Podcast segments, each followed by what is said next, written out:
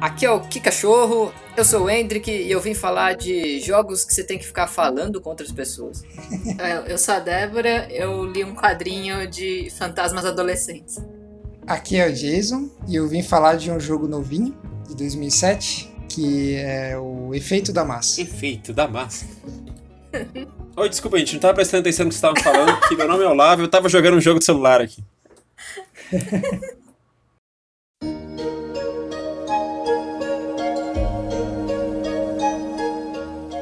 E aí, Olavo, você tá jogando um joguinho de celular?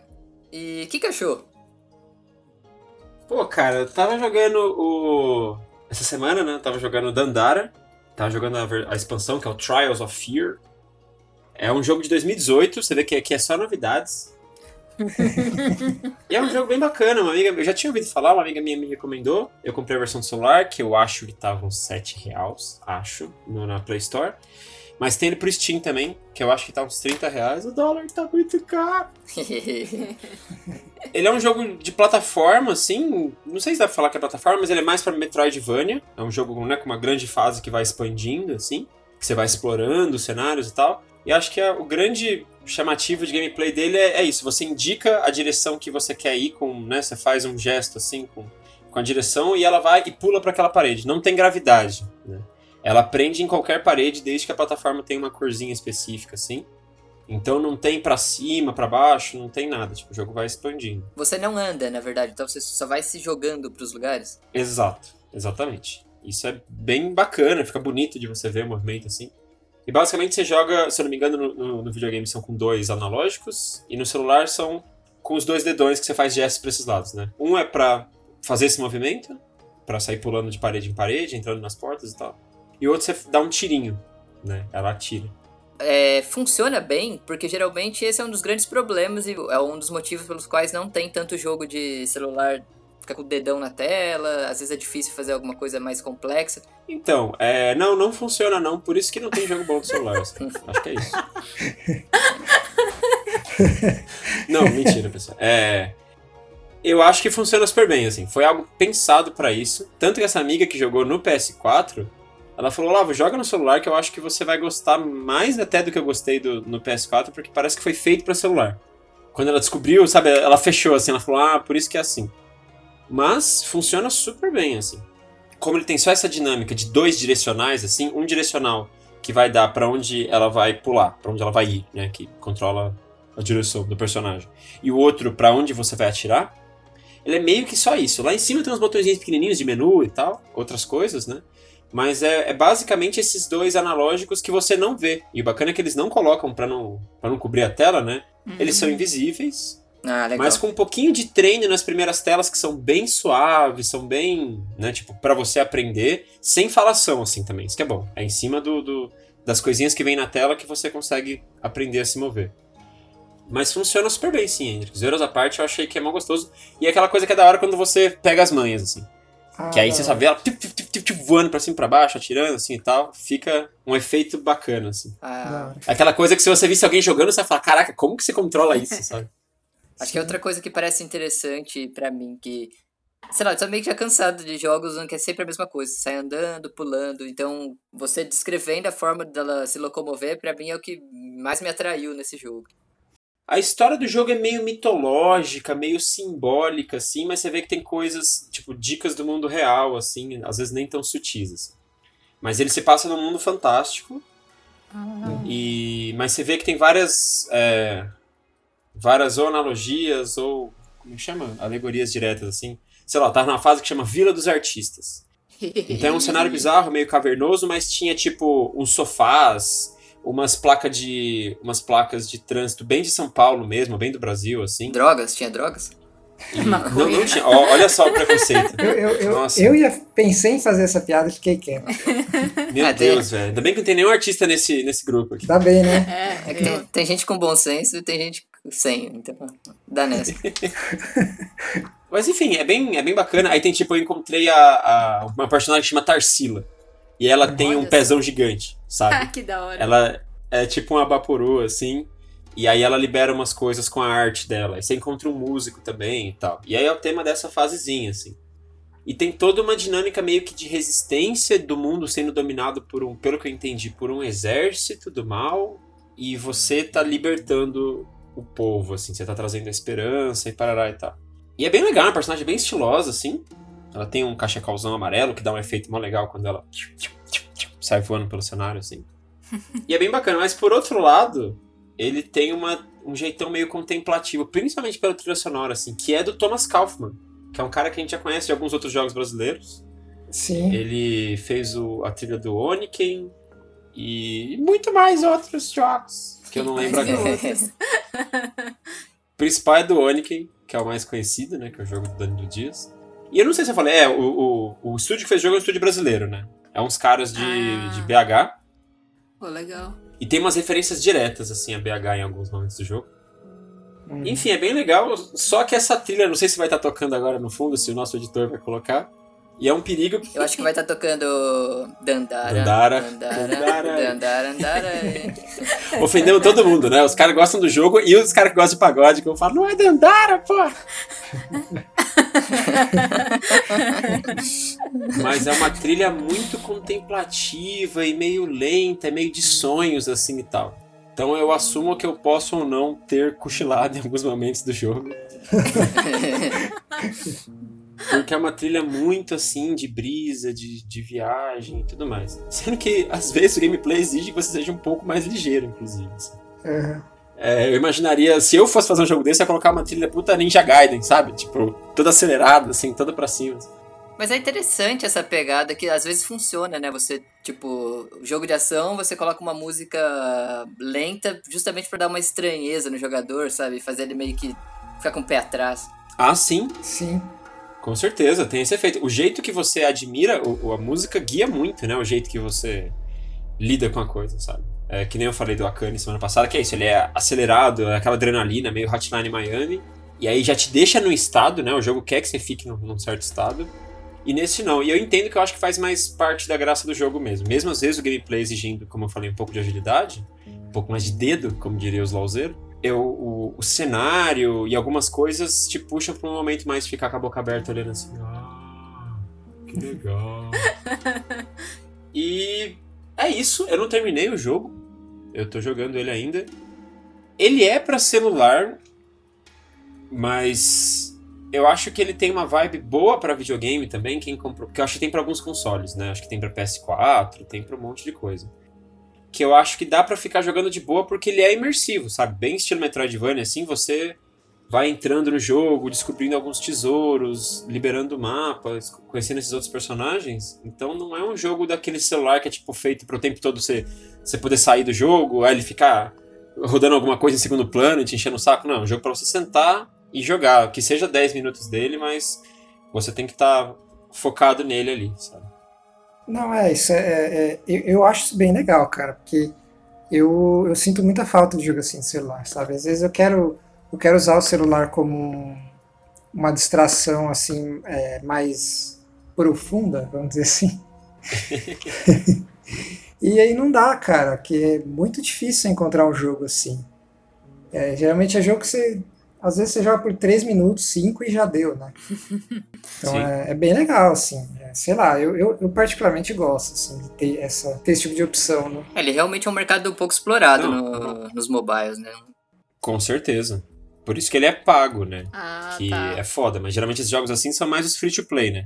Que é, É. feito pra ser um jogo mais tira-gosto, assim, passatempo, e que aí você do nada se vê preso, mas você começa a jogar sem muito compromisso, né? E aí você vai vendo, você tá preso, aí você é incentivado a investir uma quantia no jogo. né? Hum, Agora, esses não, né? Já aquela vibe bem mais antiga, mais tradicional, que é você paga o jogo inteiro e depois joga ele. E, e eu entendo que é fogo, a gente fica com o pé atrás, pô, não sei se o jogo é bom, vou, vou gastar um dinheiro, assim e tal. Então esse eu fui porque eu já tinha muita recomendação, era um jogo que eu já achava que eu ia gostar, assim. E é pixel art, né? Eu gosto pra caramba, assim, então ele tem uma arte muito bonita. É, apesar de ser pixel art, é uma arte muito bonita. Então, bacana. mentira, gente, eu adoro pixel art. Mas enfim, eu gostei pra caramba. Ele tem essa história meio brisada que eu acho que vai fazer mais sentido ou não, ou é só temática mesmo. Não dá pra, não dá pra deixar de falar, tipo, a personagem ela é negra, né? Ela tem um puta blackzão, muito style, assim. E uhum. o jogo tem essa pegada, por enquanto são umas pinceladas mais de, de, de uma luta contra a opressão, é, ainda mais a estética militar que eu vi que os, que os inimigos, né, que os antagonistas têm. Uhum. Então ele tem uma umas mensagens aí, você libertando os artistas, não sei o que e tal. Então eu acho que tem uma, uma, uma, certa crítica social foda, mas tipo, num nível muito, muito sutil, assim. Então eu ainda tenho que ver onde que o jogo vai chegar com, com essa pegada. Eu tava até curiosa, porque Dandara era esposa barra companheira do Zumbi dos Palmares. Daí eu queria saber se eu, se eles só pegaram o nome dela emprestado, se é inspirado, se nem não tem nada a ver com isso. Hum, eu acho que pode ser algo temático, assim. Eu acho que devem ter pego daí e, e não sei aonde vai chegar, né? Mas nada é literal no jogo. Ah, é legal. Né? Tipo, tudo é meio um pouquinho simbólico, mas eu não duvido que tenha, tenha tido essa influência, não, porque é parece ter coisa aí nesse sentido. Ah, assim, que de, da hora. É, fiquei curiosa. De história meio fantástica, mas, claro, baseada em bastante coisa, principalmente brasileiras. Várias coisas que te puxam, assim, sabe? Tem vários ganchinhos. E um deles é essa história toda misteriosa e tal. O da hora também de ter uma personagem negra é que, independente dela ter um significado pra história ou não, ela, como se diz, ela faz parte da representatividade, né? Você tá jogando e tem mais uma opção para você jogar que não é o padrão de sempre que você tá acostumado. E só isso já acho que já vale muito, né? Ah, sim. É, Com certeza. Exato. Nesse jogo eu acho que não é à toa, mas é isso. Ela tá lá e ela é da hora, ela é toda fodinha também, sabe? Tipo, estilosa, assim, é mó legal. Eu queria ter um bonequinho dela, assim. É bem legal. E em videogame eu acho que é até mais fácil fazer isso, né? Porque videogame geralmente o foco é em você jogar, né? e, tipo, é mais fácil fazer um personagem super. BDS. Super da hora, sabe? Porque. É, então. E importa bem menos essas coisas, né? Então é um dos meios que mais devia ter isso, e mesmo assim quase nunca é o principal, né? Geralmente é o secundário, quando tem protagonista jogável, né? Nesse sentido também é, é, é, mais um dos fatores que é super legal. Acho que o jogo tem esse tema, mas não é de maneira tão forte assim.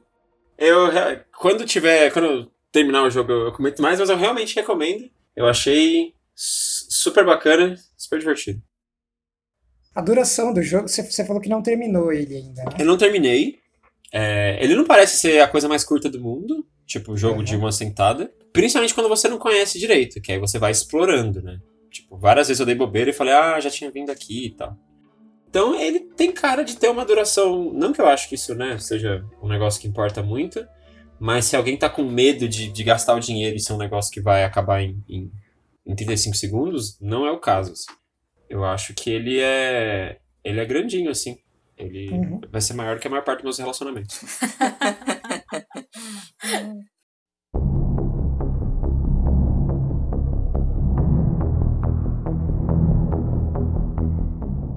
Enfim, né? É, mas o Jason falou que tá jogando outro jogo aí novo aí. O que, que achou desse jogo aí? Então, é um jogo novinho, lançado há 13 anos atrás. Nossa. Não se sintam Mas ele é o que? Ele é de 97? Não, 2007. Meu Deus. É, Mass Effect, o nome.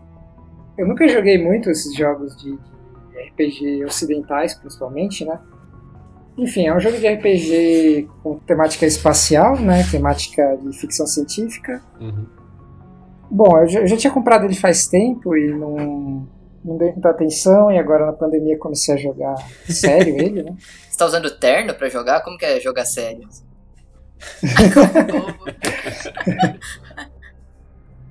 ah, é, é, jogar e não parar depois de 10 minutos.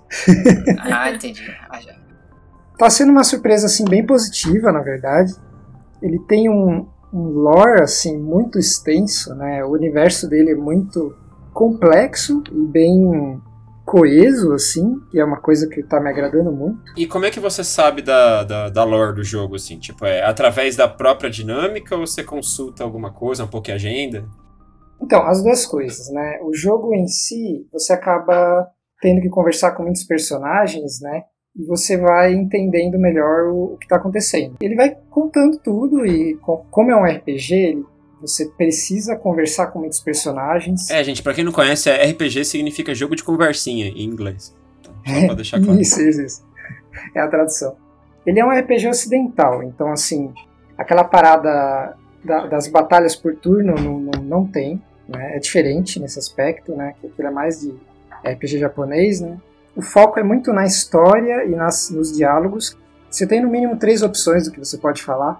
E aí geralmente uma é mais good cop, outra mais bad cop, assim. Você pode dar uma resposta meio mal educada ou ser mais bonzinho. E muitas vezes ele dá opções de perguntas que você pode fazer ou iniciar uma conversa, né? Isso acaba levando para caminhos diferentes nas interações. Então você tem. Mas afeta, tipo, arcos na história? Afeta, mas, tipo, pelo que eu ouvi falar, não altera a conclusão. Uhum.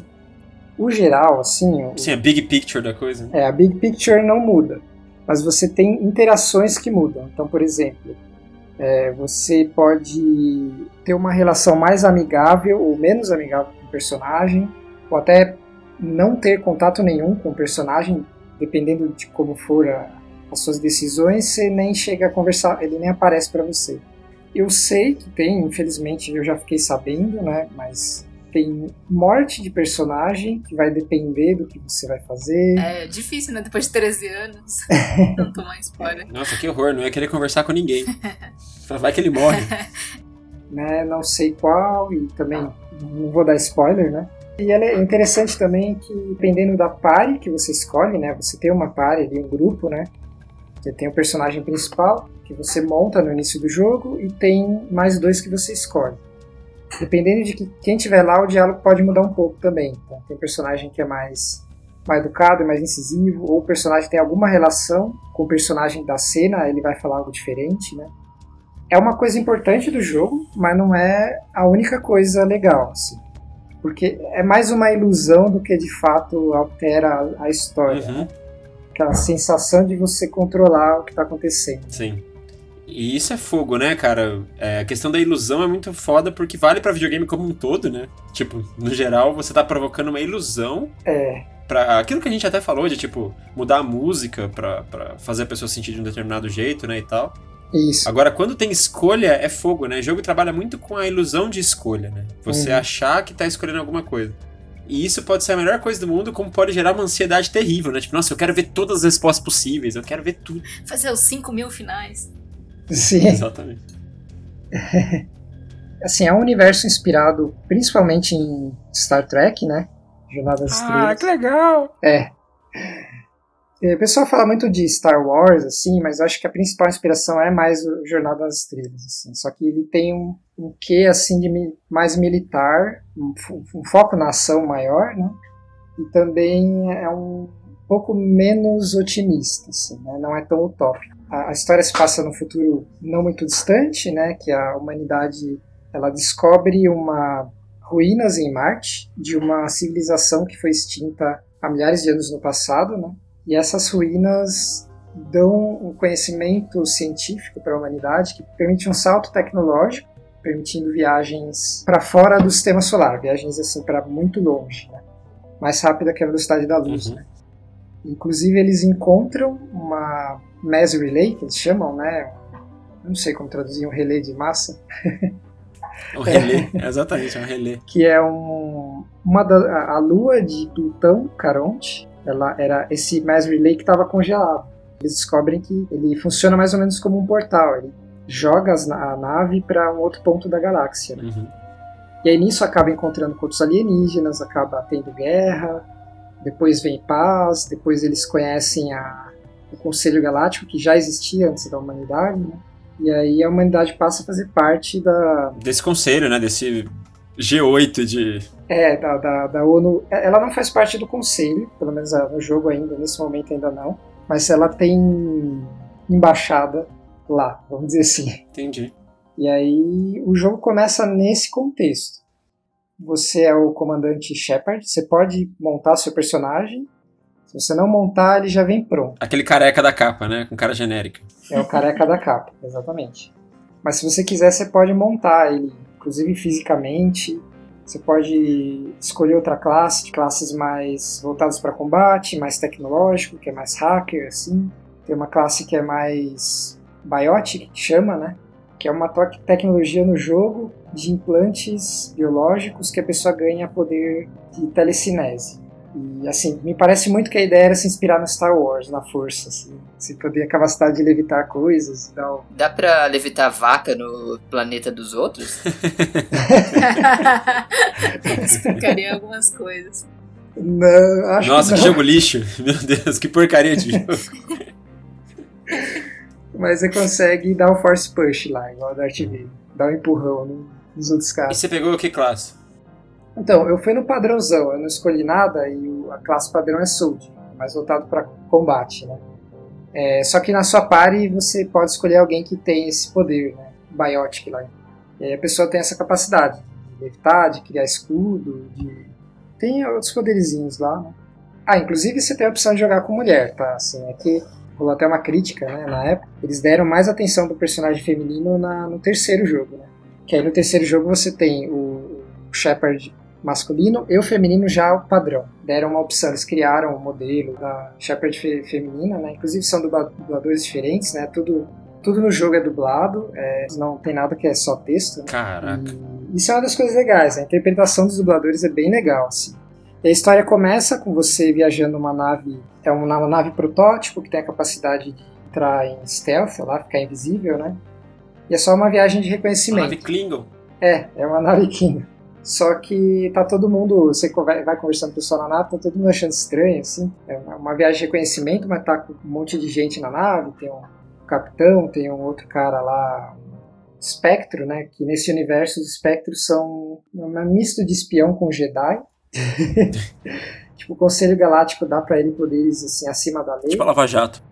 Isso. E aí eles pedem para os espectros fazerem algumas coisas que a ideia é não chamar muita atenção do público, né, da imprensa e nada do tipo. E aí tem um espectro na nave andando lá com você e tal, e aí você descobre que na verdade o Shepard, né, o personagem principal, vai ser testado porque ele está sendo considerado como um possível espectro. E aí seria o primeiro espectro humano da galáxia. Só que aí na hora que chega no planeta, eles descobrem que o planeta está sendo invadido por uma raça de, de seres que são, na verdade, inteligência artificial, né? E aí você desce nesse, né, nesse planeta e tem que defender lá. Esse é o prólogo do jogo. Tem um outro espectro lá no planeta, o Saren. Aí eu, eu, eu sei que o carinha que tá te acompanhando desce lá para conversar com o Saren lá. Nessa ele toma um tiro nas costas e o Saren foge meio como um traidor, assim. Depois dessa missão, você vai lá pro Conselho Galáctico, tenta avisar, fala, ó, o espectro de vocês virou um rogue, né? De classe. É, e ele, ele vai causar guerra aí na galáxia, tá querendo invadir. Só que eles não acreditam em você, porque ele é meio que um Jedi que defende a, a galáxia. E aí, nesse início de jogo, você precisa encontrar provas contra ele, né? Você tem uma certa liberdade pra procurar, pra andar, tipo. Eles te dão dicas de com quem você pode falar, onde você pode explorar, né? Esse, esse trecho do jogo se passa na Citadela, que é a capital da galáxia. É uma estação espacial gigantesca. Ele é bem aberto e ele te dá muitas side missions, assim, muitas side quests que você pode, inclusive, fazendo já nesse momento do jogo. Mas o principal ele meio que dá a dica. Fala com um personagem tal, tem uma pista, aí você vai falar com ele, aí vai atrás de outro. Assim, a história principal ela é bem on rails, mas ao mesmo tempo ele tem muita side quest. Em determinado momento do jogo ele abre o mapa estelar lá, e aí você, você decide para onde você quer ir na galáxia. Se você quiser jogar de maneira mais direta, você sabe pra onde ir, né? Você não fica perdidão. Inclusive quando você entra no menu lá de missões, ele separa em dois menus, né? Esses secundários e principais. Então, tipo, você não perde muito tempo. E você tá curtindo? Como você sente que você vai jogar até o fim? Como que tá sendo a sua experiência? Tô gostando bastante, porque assim, é um universo muito coeso, muito. é, ele dá um certo senso de realismo. Assim, você acredita que ele pode existir. Tudo que, que te dá curiosidade de saber da espécie tal, planeta tal, ele tem informação sobre aquilo. Parece que faz tudo parte do mesmo universo mesmo. As coisas uma influenciam a outra, assim. Então tem intriga entre as, as raças alienígenas, você conversa e tem raça que fala, pô, eu cheguei aqui há, há séculos e ainda não faço parte do conselho e tal. briga. Sim, tem bastante, tem bastante. A batalha é, é tiro em terceira pessoa, mas você ele tem uma visão tática, você tá no tiro ali, você aperta a barra de espaço, ele pausa o jogo, aí você escolhe os poderzinhos que você quer usar. Então, tipo, ele não é por turno, mas ele tem ainda bem forte essa pegada RPG, voltado para ação mesmo, assim, né? Não sei se eu consegui vender bem o jogo. Ah, se você não conseguiu, não se preocupa, porque a desenvolvedora conseguiu, fez o trabalho direitinho. Acho que esse é um jogo que vendeu bastante. Não. Não, e só pra quem estiver ouvindo, se o Jason gosta de algo mainstream, esse algo mainstream é muito bom, viu? Porque é raro. não é o moleque clássico que tem o, o, Play 4 que joga lá todos os jogos que saem e tal. Então, é, só avisando, é. já é um padrão de qualidade. Assim, se o Jason te passa um anime ou um, jogo mainstream para assistir, pode ir que é bom, porque são coisas que ele não gosta. É, é verdade. é verdade. Mas assim, o que eu posso traçar de paralelo com coisas que eu já gosto, né? Star Trek, Star Wars, assim, assim, na hora de criar o universo, eles tentaram criar um universo bem extenso. Eles tentaram fechar buracos que tinham na, na, tanto em Star Wars quanto em Star Trek, assim.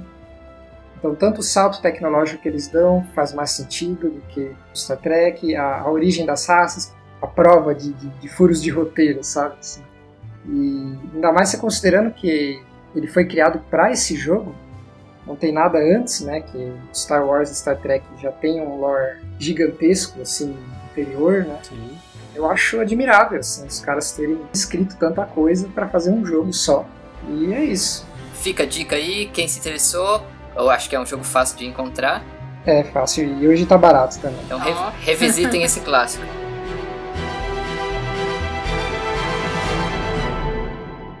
Bom, eu tava falando de, de um espectro, né? Débora, você falou de um espectro adolescente, é isso? Ah, boa, é, boa, boa, boa. Curti esse link. Sim, é, eu, tô, eu, li um quadrinho chamado Fantasma de Anya, que conta a história de uma menina chamada Anya. Acho que ela é descendente de russos. Não sei se ela é imigrante ou se a mãe dela, que veio da Rússia, não sei, e que mora nos Estados Unidos. Então, é uma adolescente comum, ela tem problemas bem de adolescente comum.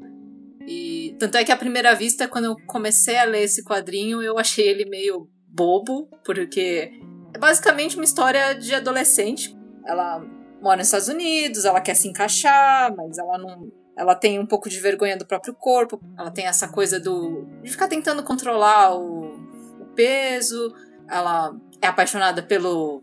por tipo um esportista. Pelo jock, né? Pelo esportista da sala. É, ele, ela é, é bem assim, bem Peraí que tá, tem umas motos treta aqui hoje. É, eles estavam todos esperando ali no canto. Pode ir. Cadê? É hora da Débora? Ah, vamos lá. Bom, é. ela é apaixonadinha pelo por um cara que acho que ele é do time de basquete, alguma coisa assim. Que na verdade namora a menina mais bonita da escola, blá blá blá. Uhum. E aí ela tá vivendo esse drama adolescente e aí um dia ela fica meio irritada, ela sai da escola, ela vai andar num, num lugar assim um pouco vazio, tipo, no meio de uma. tem uma floresta e tal. E ela tá tão pensando nos próprios problemas que ela não vê um buraco e ela cai no buraco. Eita. Tem um esqueletinho lá dentro. E aí ela fica tipo, meu Deus do céu, preciso sair daqui, ninguém passa por aqui, como que eu vou, como é que eu vou voltar para minha casa? Meu Deus. Nesse, e esse esqueletinho tem tipo um fantasma. Esse fantasma está preso no buraco há mais de 90 anos. E ela fica tentando conversar com a Anya, mas a Anya não tá muito interessada em conversar com o fantasma, né? Ela só quer sair de lá. Justo. Ela acaba conseguindo escapar, né? Passa um pessoal lá e salva ela, mas um pedacinho do osso da do, do esqueletinho que tava lá embaixo no buraco veio na bolsa dela junto. Então, por conta disso, o fantasma começa a seguir ela. Uhum. Porque o fantasma não pode sair de muito perto dos, da ossada, né? E aí no começo ela fica, sei lá, ela não tá muito interessada em conversar com esse fantasma. É um fantasma, é uma menina chamada Emily. Ela morreu bem jovem, na verdade. Ela era pré-adolescente, talvez, quando ela morreu. Então ela não passou por nada disso e pra ela tudo é novo, né? Ela ficou presa naquele buraco durante 90 anos. Uhum. Então quando ela vê, ah, ela quer ir na escola, ela quer ver tudo. Só que a Ana não quer ficar carregando um fantasma junto com ela. Compreensível. Só que aí o fantasma começa. A, essa Emily começa a falar: ah, pô, eu posso te ajudar, né? Você tá aí fazendo uma prova, posso olhar aqui o que, que os seus colegas estão colocando de resposta, posso te ajudar tal. Então ela Olha. começa a dar uns. É, começa a dar umas ajudinhas pra Anya. A Ana gosta, né, claro. E ela também começa. Esse fantasma também começa a ajudar ela com o carinha que a Anya é apaixonada, assim. Dando umas dicas. Ó, esse ele vai pra. A aula dele agora é em tal lugar, você pode ir lá aparecer. Ó, agora ele vai nessa festa, por que você não pede uma carona pra ele? E a Anya começa a gostar um pouco mais do fantasma. Mas é, é estranho que, assim, quando eu comecei a ler, realmente é muito drama adolescente e parece meio bobo. Mas eu meio que continuei, eu fui, ah, não, vou insistir.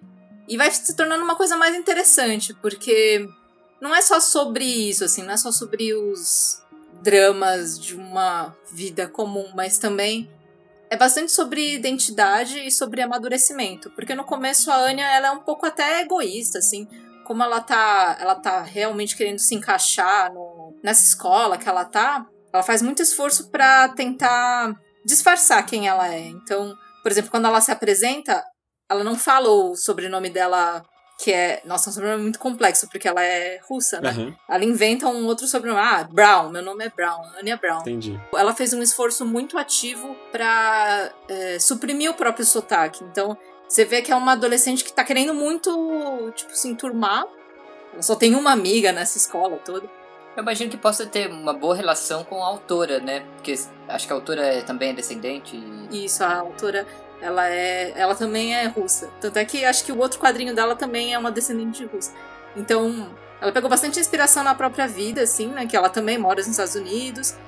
E, na verdade, exatamente por causa da autora que eu fui insistir, assim, na, na leitura. E eu acho que foi bom ter insistido, porque se torna uma outra coisa, né? Legal.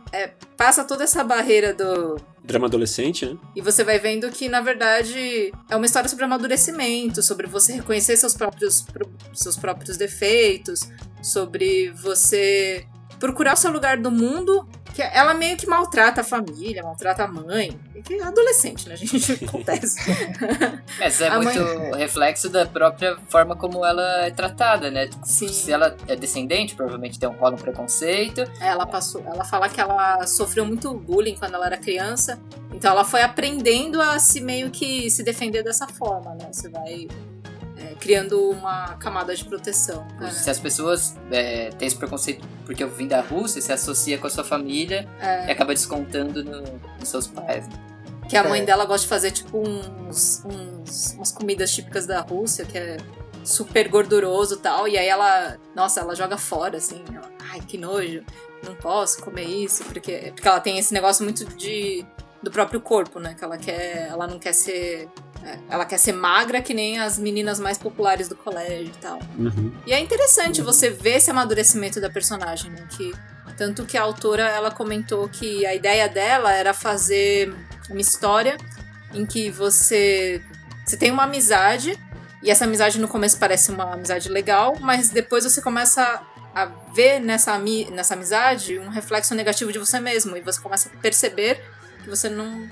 Sei lá, que você não tá fazendo as coisas tão legal assim, sabe? Você não tá agindo de uma forma tão bacana com os outros e tudo mais. Porque é, ao longo da história você vai descobrindo também que o fantasma não é exatamente o que ele fala que ele é, né? A menina, a Emily. Você vai vendo que ela conta uma história super triste de como ela morreu e tal. E aí a Anya começa a desconfiar, porque ela começa. O fantasma começa a agir de uma forma meio esquisita. E aí ela vai descobrindo a verdade. Então acaba virando também uma história de mistério, né? É, rola um mistério, assim.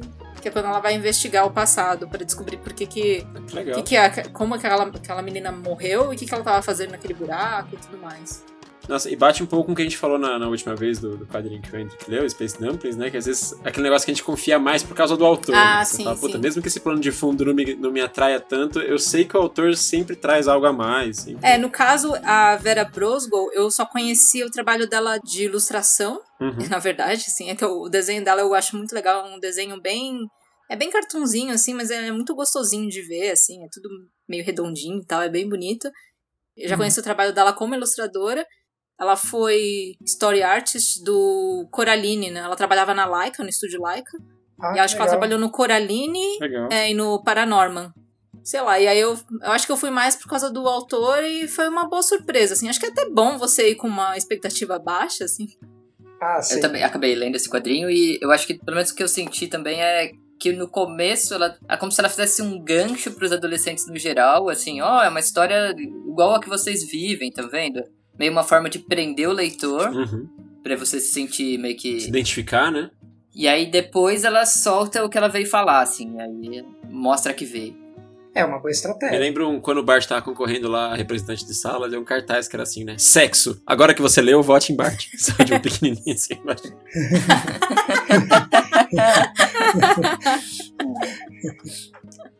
E é engraçado, né? Como esse É. gancho que era pro adolescente pra gente não pega, né? Tipo, Sim. ainda bem que você continuou lendo por causa da autora, porque o negócio é falar, nossa, mais um drama adolescente meio genérico. Sim. Sendo que dá pra contar como qualquer outro background, dá pra contar coisas legais, né? É. Com, com uma base, mesmo que seja meio clichê ou meio pop. Sim, sim. E eu acho que até, até positivo, assim, pros adolescentes. Principalmente quando. Que a adolescência é uma fase. A gente fica zoando, ah, adolescente, mas é uma fase meio complicada, porque você tá procurando a sua própria identidade. Caraca, é muito treta, velho. E aí você. É, e você. Sei lá, é uma fase muito. Sei lá, seus, seus hormônios não estão normais, tá tudo mudando, a sua cabeça tá mudando. Você não quer mais seguir os seus pais, mas também não quer. Sei lá, e você se importa muito mais com a opinião das pessoas ao seu redor. Então, é uma fase complicada. Eu acho que ela conseguiu retratar bem. No começo eu achei a Anya bem detestável. Eu falei, meu Deus, que detestável. Mas aí eu fiquei pensando, talvez eu tenha sido muito detestável também na minha adolescência. E aí é legal, porque a, o, a moralzinha, assim, que tem no final, acho que é bem positiva, assim, principalmente pra quem tá passando por essa fase. Então, eu gostei bastante, achei interessante. Ah, eu recomendo. Só fazer uma. falar uma coisa aleatória aqui. Que tá, é, recentemente o YouTube tá sugerindo muito o filme da Elona Holmes, é isso? Enola Holmes. Enola, Enola, Enola, é. Enola Holmes. E no, na propaganda do YouTube é, é total adolescente, assim. É, ó. bem pra puxar o público É tipo, adolescente. musiquinha adolescente, luzes, ela toda Brilhinho. brilhinhos, ela fazendo uma maquiagem, trocando de roupa, sei lá, uma coisa bem estereotipada, assim, bem estranha. Caraca. E é, o, o filme não tem nada a ver com isso, assim. É, Sim, sim. tipo, então você vê que é muito uma questão de publicidade, assim, e eu acho que eu senti essa relação assim, entre o livro e, e isso- essa propaganda da. É, mas o interessante do quadrinho, eu acho, é que, tipo, ele não, ele não mente, Ah. né? Quer voltar pro mesmo público, né? É, de fato, uma, uma história adolescente, depois que ele vai ganhando um contorno diferente. Não, e também acho que a diferença é de tipo assim, eu quero falar com esse público através da minha obra. Sim, sim. É. E de tipo, a obra já tá feita e os produtores falam assim, como que a gente vai vender isso pra adolescente? Sabe? Tipo, vamos fazer um trailer pra vender isso pra adolescente. E nesse É. caso não, né? Parece ter sido tipo um. Eu quero falar com o jovem, a mensagem que eu quero passar é pro adolescente. Exato. Então é usar isso aí É. de propósito, né? Mas, tipo, é parte do marketing, mas é parte da obra. Não é aquela coisa à parte. A gente vê muito isso com trailer, né? O Jason sempre comenta, quando o trailer não é dirigido pelo diretor, e sim pelo, pela produção, é aquele trailer que não tem nada a ver com o filme. e tem todas as partes mais importantes do filme já aparecem no trailer. Sim, é que você assiste, parece um, parece um puta filme de ação, aí você vai ver o filme e é um filme super lento. Você fala, nossa, Ah, fera drama, que bosta. Exato. E você sabe se já saiu aqui, o Enes Ghost? Como que tá? É, ele saiu no. Ele saiu em 2000. Aqui também não é uma coisa tão recente. O quadrinho é de 2011. e ele saiu em 2013 pela editora Jangada. Nunca ouvi falar dessa editora. Também não conheço. É, então. Mas eu não sei se é tão fácil de achar, porque, pelo menos olhando aqui pela Amazon, acho que só tem usado. Talvez tenha esgotado. Essa autora também tem outros quadrinhos, né? Ela tem um quadrinho chamado Esteja Pronto, né? Be Prepared, que é também sobre uma filha de imigrantes russos num acampamento. Esse é, esse é mais pro público infantil, infanto-juvenil, é bem engraçado também. Eu gostei bastante. Acho que eu gostei mais do desse de acampamento do que do Anya's Ghost. Mas. Eu acho que eu também. Eu também É, já li os dois e também sou mais do acampamento. E sem tirar qualquer mérito do Enes Ghost, que também é bem bacana. Então é isso, são esses dois, tem mais algum outro? acho que ela tem um livro infantil, mas eu não, sei muito sobre esse livro infantil, porque eu não consegui encontrar pra comprar. Mas acho que é uma autora que vale a pena ficar de olho. como que é o nome da, da autora? Ah, ela chama Vera Brosgol. Ela assina como Vera B. É, bom, é bom lembrar do nome. Fica mais fácil para achar também.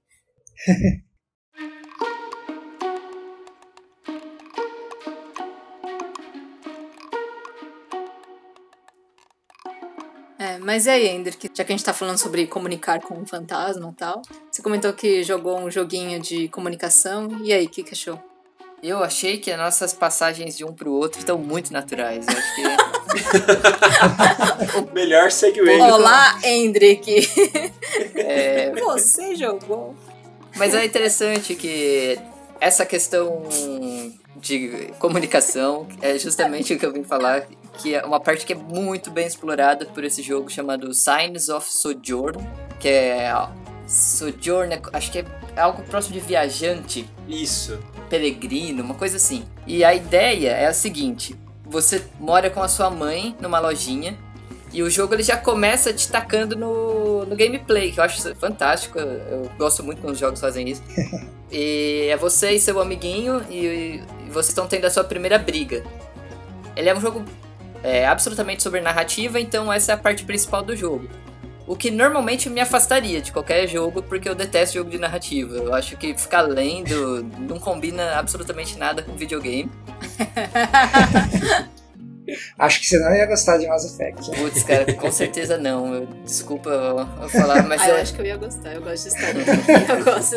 É que, acho que é dois assuntos, duas coisas que me, me afastam, né? Que é a narrativa e a temática, que também não me pega tanto. Como assim você não gosta de Star Wars, é. Trek? Chatão, né? No Mass Effect é mais sério, né? Uma coisa mais. os humanos, um negócio mais pra valer, mais guerra e tal. Sim, sim. Mas nesse caso, o que que me pegou? Foi, tipo, a arte, a princípio, que eu olhei. a arte é muito bonita, cara. É um estilizado incrível, assim, dos personagens. É com umas cores bem legais, todos manchadinhos, assim. Parece muito louco. E aí eu olhei a, a arte e falei, hum, tudo bem, isso tem minha atenção, né?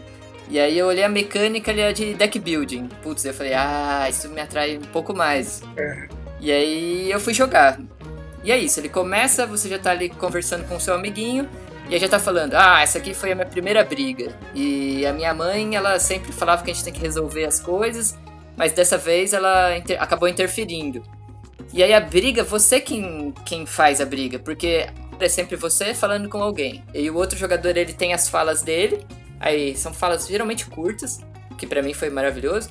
E a sua resposta é através de cartas. Então, como se dá uh, o gameplay?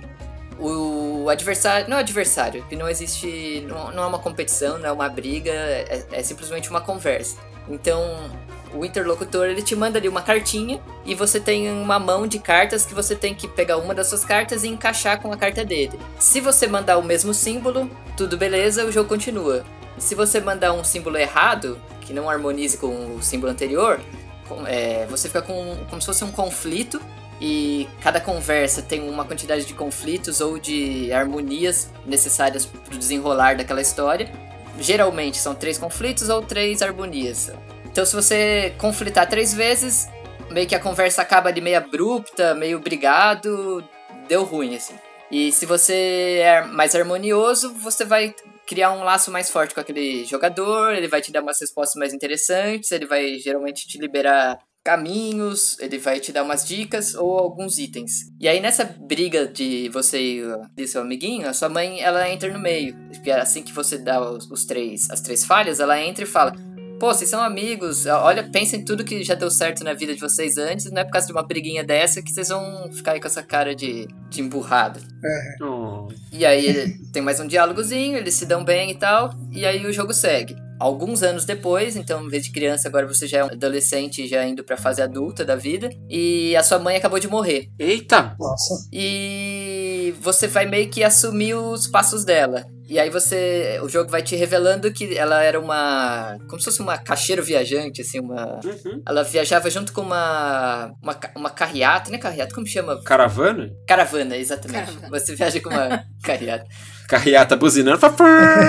seria, seria bacana também. Você viaja nessa caravana e você vai frequentar várias cidades à volta. E quando você vem para essa cidadezinha de origem, você traz os produtos que você pegou, ganhou, comprou, do todas as cidadezinhas à volta para vender na sua lojinha. E esse seu amigo, atualmente, ele tá trabalhando como vendedor da lojinha. Hum. Aí o começo é o seguinte: ela a, a chefe da carreata fala: Carreata. Ó, sua mãe morreu, eu considerava muito ela, mas você não é ela e a gente tá pensando em tirar a cidade de vocês do mapa, aqui das passagens da caravana. Então, a menos aí que você, sei lá, provar seu valor, mostrar que vale a pena a gente continuar passando aqui, a gente vai, te, vai largar essa cidade. E aí você tem meio que essa, essa responsabilidade agora de falar, putz, o que, que eu posso fazer pra carrear. Pra carrear. caravana. pra caravana. Pra, pra caravana continuar passando na cidadezinha. E aí vai nessa. Agora você vai visitar outras cidades, acompanhando a caravana. E aí você escolhe, depois de um tempo, para onde você quer ir. Se você quer continuar junto com a caravana. E ele é então um jogo com bastante decisão nesse sentido, de para onde eu vou, sabe? Eu acompanho a caravana, tento salvar a cidade natal, tento me relacionar com quais personagens, porque você pode investir na comunicação através do seu baralho. E essa parte para mim é a parte mais incrível. A história com o tempo ela acabou me pegando, mesmo eu não gostando de história, eu vi um momento que eu falei, putz. Droga, tô gostando da história. Exato. E eu acabei pensando, putz, eu, eu, me importo com esses personagens. Eu quero, eu quero ajudar eles. E ao mesmo tempo eu quero, é, como é um jogo que você joga várias vezes, eu quero jogar de novo para ver o que, que vai acontecer se eu me relacionar mais com o outro. Tanto que eu já joguei algumas. Mas a parte que eu acho mais interessante é a parte do gameplay mesmo, que ele é um deck building. Então você tem o seu baralhinho de cartas. E o que muda nas cartas? As conexões que elas fazem então, isso se dá através de símbolos. Então, vai ter, sei lá, triângulo, quadrado, a bolinha, o losango. E cada cidade, ela tende a ter uns símbolos em maioria. Muito da hora, né? Tipo um sotaque da cidade, ah, né? Ah, que da hora. Exatamente. Então, Muito foda. Que legal, cara. E você começa, sei lá, por exemplo, com mais bolinha e mais triângulo. E conforme você vai se afastando, os símbolos mudam. Então, se você não vai se preparando, ou se esse não é o seu intuito, quando você chega lá, você não consegue se comunicar tão bem com os, os cidadãos das outras das cidadezinhas. E eles trabalharam uma, umas coisas muito legais também, que não são só isso, assim. É, tem cartas com poderzinhos especiais. E, ele, e, é legal que ele vai te ensinando conforme você joga. Então, assim que a coisa acontece, vamos supor, alguém mandou uma carta bolinha, bolinha, aí você linkou com uma bolinha, bolinha.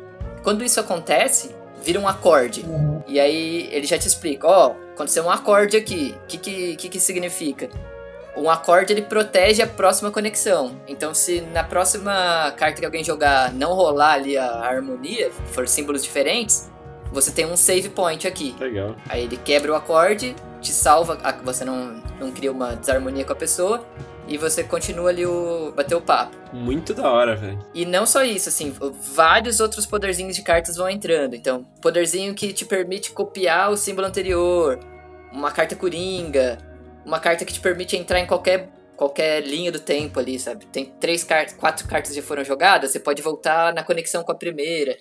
Então você vai meio criando a sua estratégia, dá para fazer estratégias diferentes de, de como jogar, assim. Uhum. E é legal também que eles é, passaram, assim, para cada símbolo, eles têm meio que uma ideia. Então, sei lá, não vou lembrar exatamente o que é o que, mas vamos supor, bolinha é harmonia, triângulo é lógica, é, quadrado é empatia, sabe? Coisas assim. Uhum. E isso se reflete bastante na, na galera que você encontra, no tipo de baralho que elas têm e na forma como você joga. Então, se você quer jogar como se fosse como um, um bom ouvinte, você, sei lá, coloca um baralho ali com mais empatia e um baralho que você vai ouvir mais e vai se adaptar às cartas dos outros. Sim, são os temas principais, é quase mana no Magic, né? É tipo o estilão daquilo lá. Sim, e só que a, a é, é, acho que funciona bem como o Magic. O Magic influencia no seu estilo de jogar, né, mano? Sim, ele tem de ter uma ideia, né? Se você vai ser mais agressivo, defensivo. Nossa. E a arte é muito linda, né, cara? É uma arte de ilustrador mesmo, assim, muito bonito. Cara, a arte é maravilhosa. assim que você começa a jogar, o som, cara, é incrível. Ele te põe muito no, na pegada do jogo ali. Você se sente nas cidadezinhas mesmo, assim. Nossa, e ela tenta passar uma. São cidades bem únicas, assim, sabe? Tipo, por mais que você consiga sentir uma vibe de alguns lugares do mundo, sabe? Putz, aqui tem uma pegadinha de Oriente Médio, isso aqui parece uma coisa meio da Índia. Mas ao mesmo tempo é bem único, assim, é bem é. particular daquela cidade. Você não vai ver aquilo em nenhum outro lugar. Outra coisa bacana, assim, porque ele, por não ser um jogo de. Não é um jogo de competição, não é um jogo que você tem que ganhar, não é nada disso. É só é um jogo de você conhecer pessoas e se relacionar com elas. Tipo, o ganhar é quando você se torna uma boa pessoa que se relaciona bem uhum. com os outros. É, com isso você consegue evolui também a sua lojinha, né? Porque você se relacionando bem, você vai ter. As pessoas acabam te dando presentes ou te vendendo as coisas. E aí você traz os, os mantimentos para sua lojinha e mantém ela rodando. É, outra coisa legal é que o jogo, ele, logo de cara, ele te fala, ó, essa aqui é a sua primeira viagem de sim. Então, ele é um jogo bem curtinho, assim, sabe? Em cerca de, sei lá, 3 horas, 4 horas, você já terminou uma rodada completa. Mas uma rodada completa é finalizar o jogo. Isso. Caraca! Nossa, mas parece muito legal. Esse baseado, esse jogo de carta baseado em comunicação, muito bacana. É, ele, ele acho que lembra um pouco. É... Ai, como é o nome? É... Tá, é o jogo que se controla, é o cara que trabalha, num, trabalha no lugar com o computador lá, e o narrador narra o que você vai fazer antes. Ai. E você pode quebrar o que ele tá falando, obedecer ele ou não. Ah, sim, sim, o da Valve. Ó. Stanley Parable. Ah, sim, preciso jogar. Porque a ideia é você ver os vários finais. Então por isso que o jogo é curto. Mas fora o jogo de carta, as conversas que acontecem fora o jogo são de boinha, são tranquilinhas, tipo, sem muita enrolação e tal? Então, é, é muito sem enrolação, porque é, é quase que um. Alguém faz um diálogo, uma frase, sabe? Ah, olha você, você era filha daquela fulana, né? Ah, sinto muito o que aconteceu com ela. E aí, em seguida, você já dá a sua resposta, que é a conexão com cartas. Legal. Vamos supor, falhou uma linha ou, ou deu certo uma linha, a pessoa responde. Tipo, se foi tudo bem, aí a pessoa puxa um outro assunto. E se não, se deu ruim, ela, calma, também não precisa ser tão grossa. Ou, ah, não, desculpa, só, só tava perguntando, não queria Uh, não quis me meter na sua vida e tal. Bem legal, eu vi o trailer e eu não entendi. Eu assisti o trailer e falei, não entendi qual que é a pegada desse jogo. Mas agora você explicando, eu fiquei bem interessado. De Ele é verdade. muito diferente, assim. Eu não, eu não consigo fazer nenhuma relação com qualquer outra coisa que eu tenha jogado. Porque, por mais que a mecânica do deck building a gente já tenha essa construção de baralho, já exista em, diversos jogos, a forma como ela é usada pra comunicação, de uma forma tão simples e tão eficaz, eu nunca vi. Nada nem parecido, assim. Eu não conseguiria Uhum. lembrar de nada pra relacionar. Uma ideia genial, e ainda mais ser com uma execução tão boa, pelo que você falou, né? Fora isso, com um gráfico muito lindo, com umas músicas bacanas, uma historinha que parece ser cativante.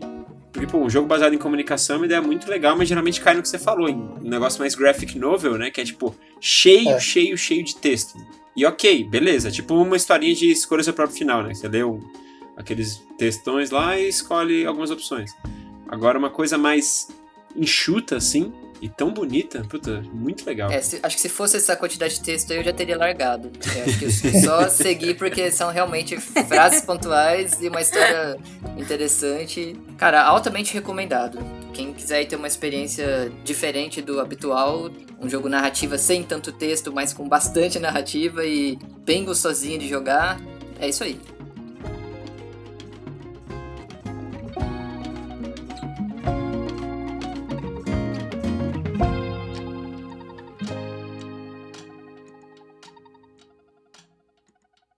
Isso aí, agora, pela primeira vez, a gente vai falar sobre a mesma obra aqui. É o primeiro Kikachou Versus.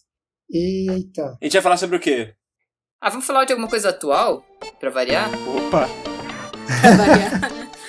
Vamos falar de Midnight Gospel, ou Opa. a- o Gospel da Meia-Noite. Evangelho da Meia-Noite. É, há um tempo atrás, eu e a Débora, a gente assistiu um primeiro episódio, vocês também viram o primeiro episódio, e a gente acabou assistindo tudo depois. Mas acho que a gente pode falar mais aqui do primeiro mesmo, né? Uhum. É, começa com vocês, o que, que vocês... Que, que cachorro aí? O que, que vocês me falam do Midnight Gospel? Então, né? Me recomendaram pra assistir isso aí, falaram você vai gostar, porque você tem uma cabeça moderna, você vai, vai gostar de assistir isso daí. E Pererel, e. Mano, é basicamente, né, pra quem não assistiu, pelo menos o episódio que eu assisti, eu assisti o primeiro episódio, eu assisti pela Netflix. E é isso, né? É um, é um mundo fantástico, assim, meio maluco, um desenho cartunesco. De um. Pelo que eu entendi, é um menininho que tem meio que um programa de rádio, que chama o Midnight Gospel. E aí ele procura alguma, alguma dimensão alternativa, algum planeta, alguma coisa pra onde ele vai pra fazer o programa daquela noite. assim. E aí quando ele vai, vira uma entrevista o programa.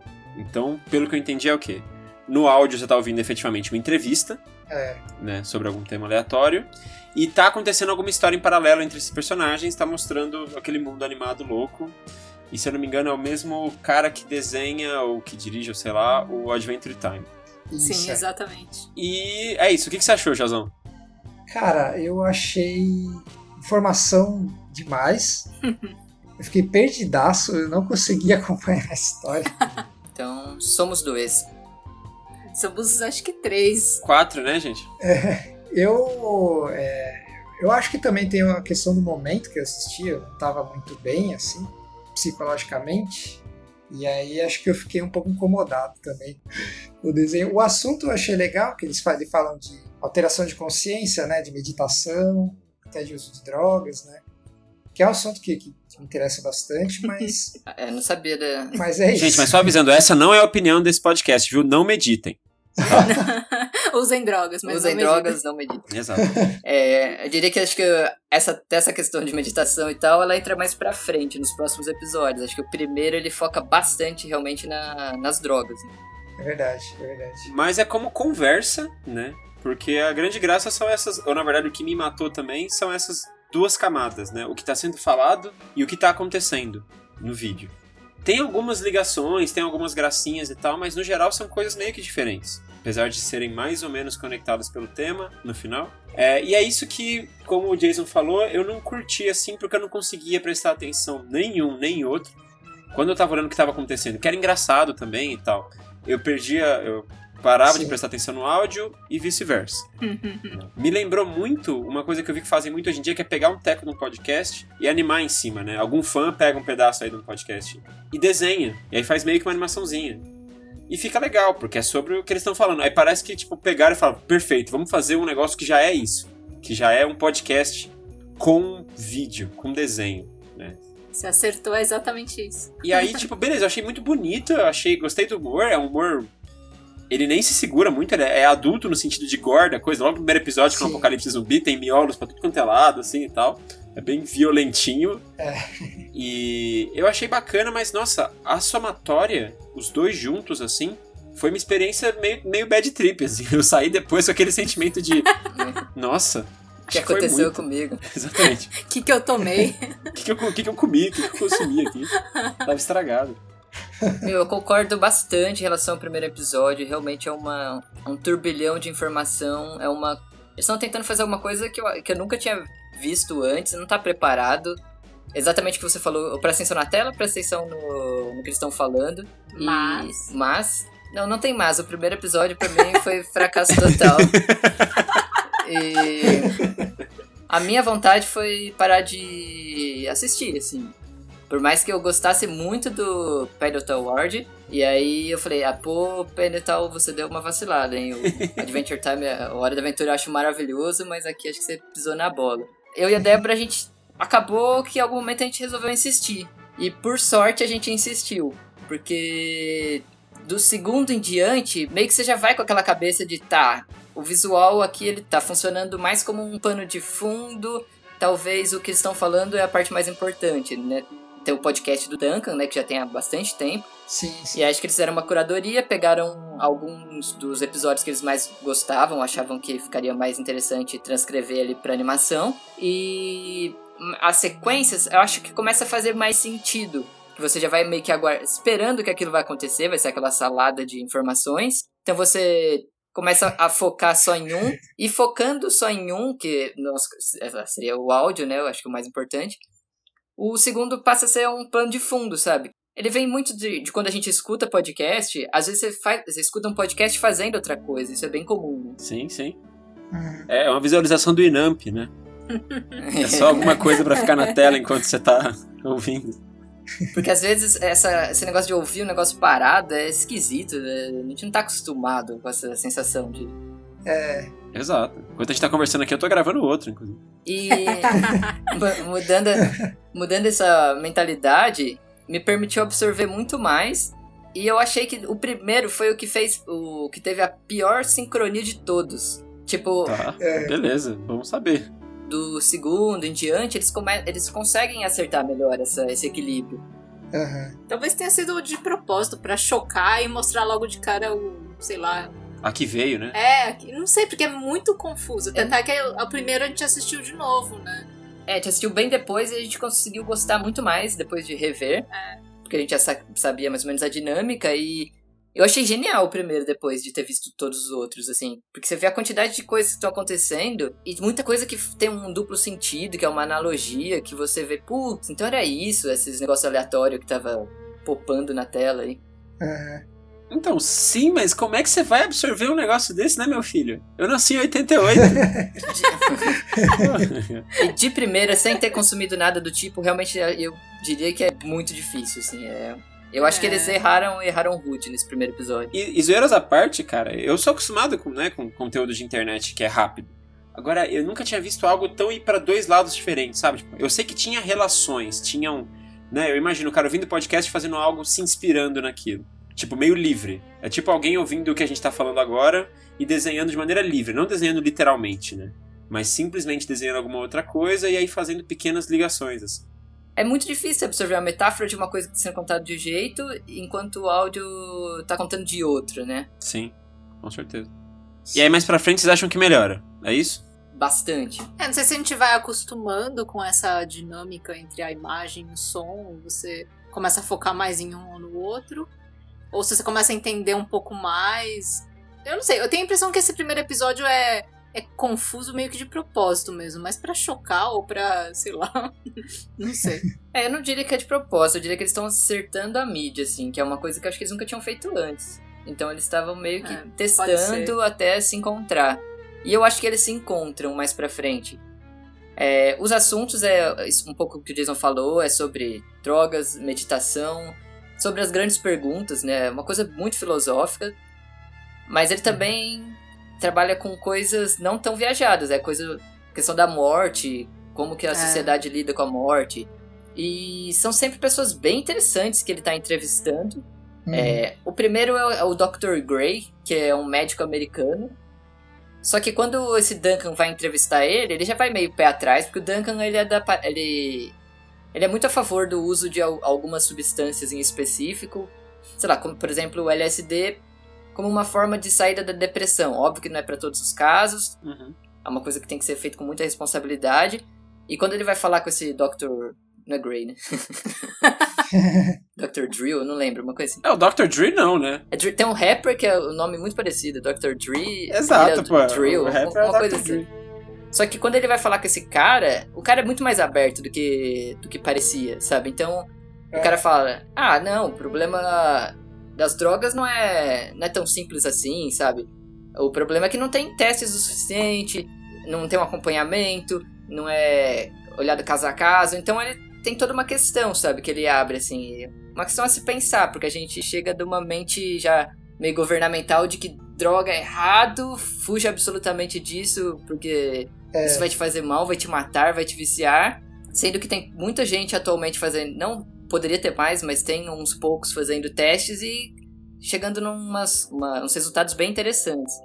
Além desse assunto, é, tem outros, como eu falei, as drogas, meditação. Então, vai um professor de meditação.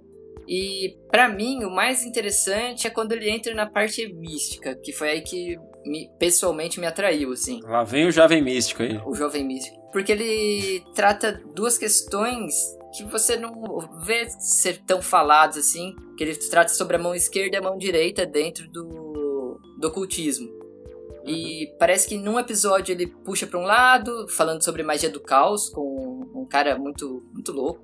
Tudo que ele fala é, é muito, muito incrível, muito curioso de se ouvir, sabe? Assim, é. Mesmo que seja uma ficção, é uma ficção muito interessante, sabe? Você, você escuta muito, nossa, que bagulho da hora que esse cara tá falando, independente de ser real ou não. É. É, aí vai da crença de cada um. E, e ele fala tanto desse lado magia do caos, fora de todas as ordens, de toda a tradição, como ele também fala numa aborda a religião oriental de uma forma mais tradicional, meditação, seguindo os, os preceitos todos já pré-estabelecidos.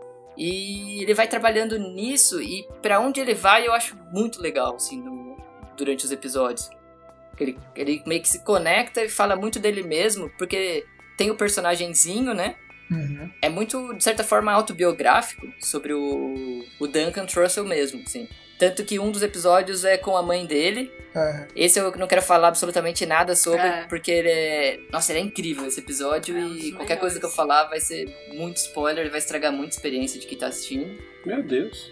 E ao mesmo tempo tem uma evolução do, da narrativa do personagem. Não é só. Não, parece umas histórias aleatórias pelo primeiro episódio, mas depois você vai vendo que ele vai indo para algum lugar.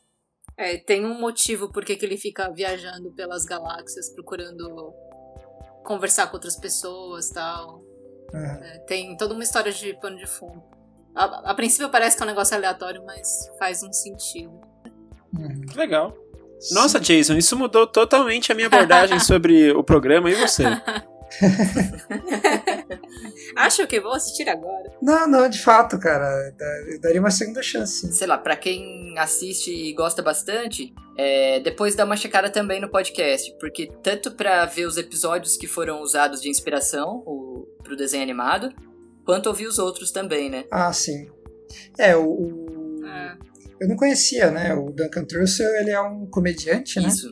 Ele é bem maluco, assim. Sim, Nossa, é muito boas propagandas que ele faz no começo do. Ah, no começo dos episódios. É, no começo do episódio ele faz tipo uma propaganda. Só que ele sempre faz umas propagandas mais zoando o produto do que vendendo É. de verdade. Sei lá, ele faz umas propagandas muito engraçadas. Tipo, ele pega a camiseta que é feita na Tailândia, daí ele começa. Essa camiseta foi feita com sangue de unicórnio e com os sonhos das crianças que foram tiradas da humanidade, presas em jaulas e sugado cada pingo de sonho que elas tinham. e por isso que é tão macio o tecido. E aí você fica pensando, caraca, como que essa galera continua anunciando com ele, assim, porque Ele é muito louco. Meu Deus do céu. então um humor bem escrachadinho, assim, muito engraçado.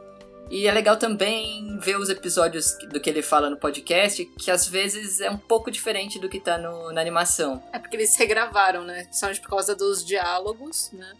E também porque senão iam chamar ele o tempo todo de Duncan. E no, na série ele chama Clancy, não chama. Que eu acho que é o nome da esposa do Duncan, né? É, é o nome da esposa dele, aliás. Acho que, aliás, tá- tem até um episódio engraçado que o.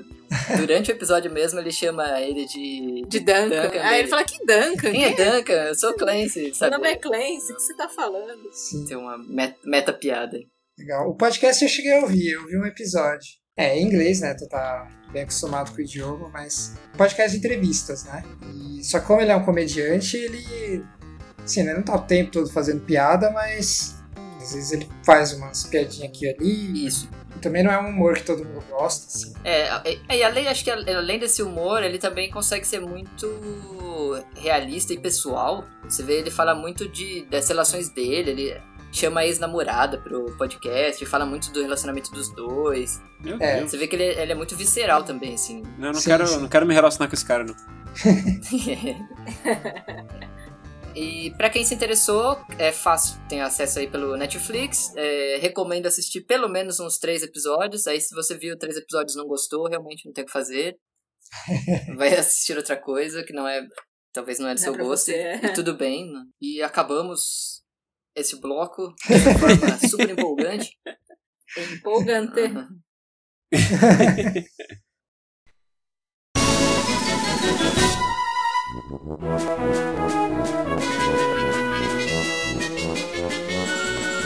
Então agora pra finalizar aqui vamos. Não, mas hoje tem convidado, né? Então em vez da rodada relâmpago a gente podia fazer um cachorro na fogueira. Que dó, né? Cachorro na fogueira. Ai, meu Deus. Tá, vamos lá, hein? Perguntas pro, pro Jason aqui, hein? Eita. Eita. E aí, Star Trek Discovery, que cachorro? Uma grande enrolação. Parecia bom no começo. Me enganou. Hashtag decepcionado. E o que, que você achou da bolacha Negresco ser substituída pela Oreo? Olha, pra ser sincero, eu nem tinha percebido que foi trocado. Malditos marqueteiros. Sabe quando. Sabe nos filmes assim, quando trocam um ator, você não, não percebe que trocou. Mas tem tanta diferença assim no gosto?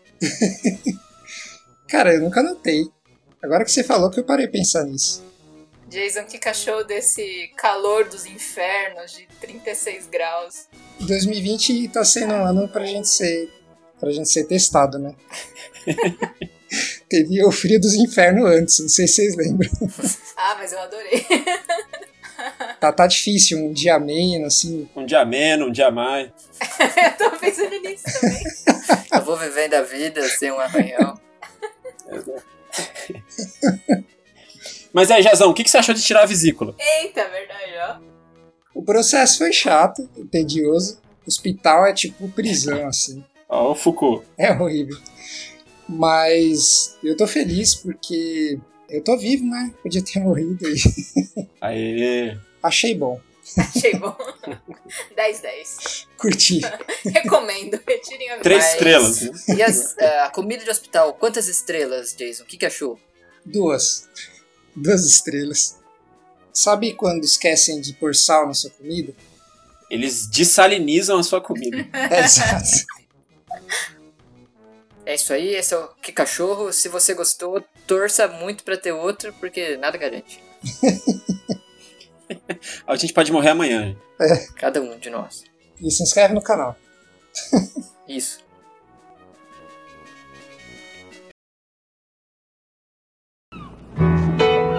Seu corpo é o mar por onde quero navegar.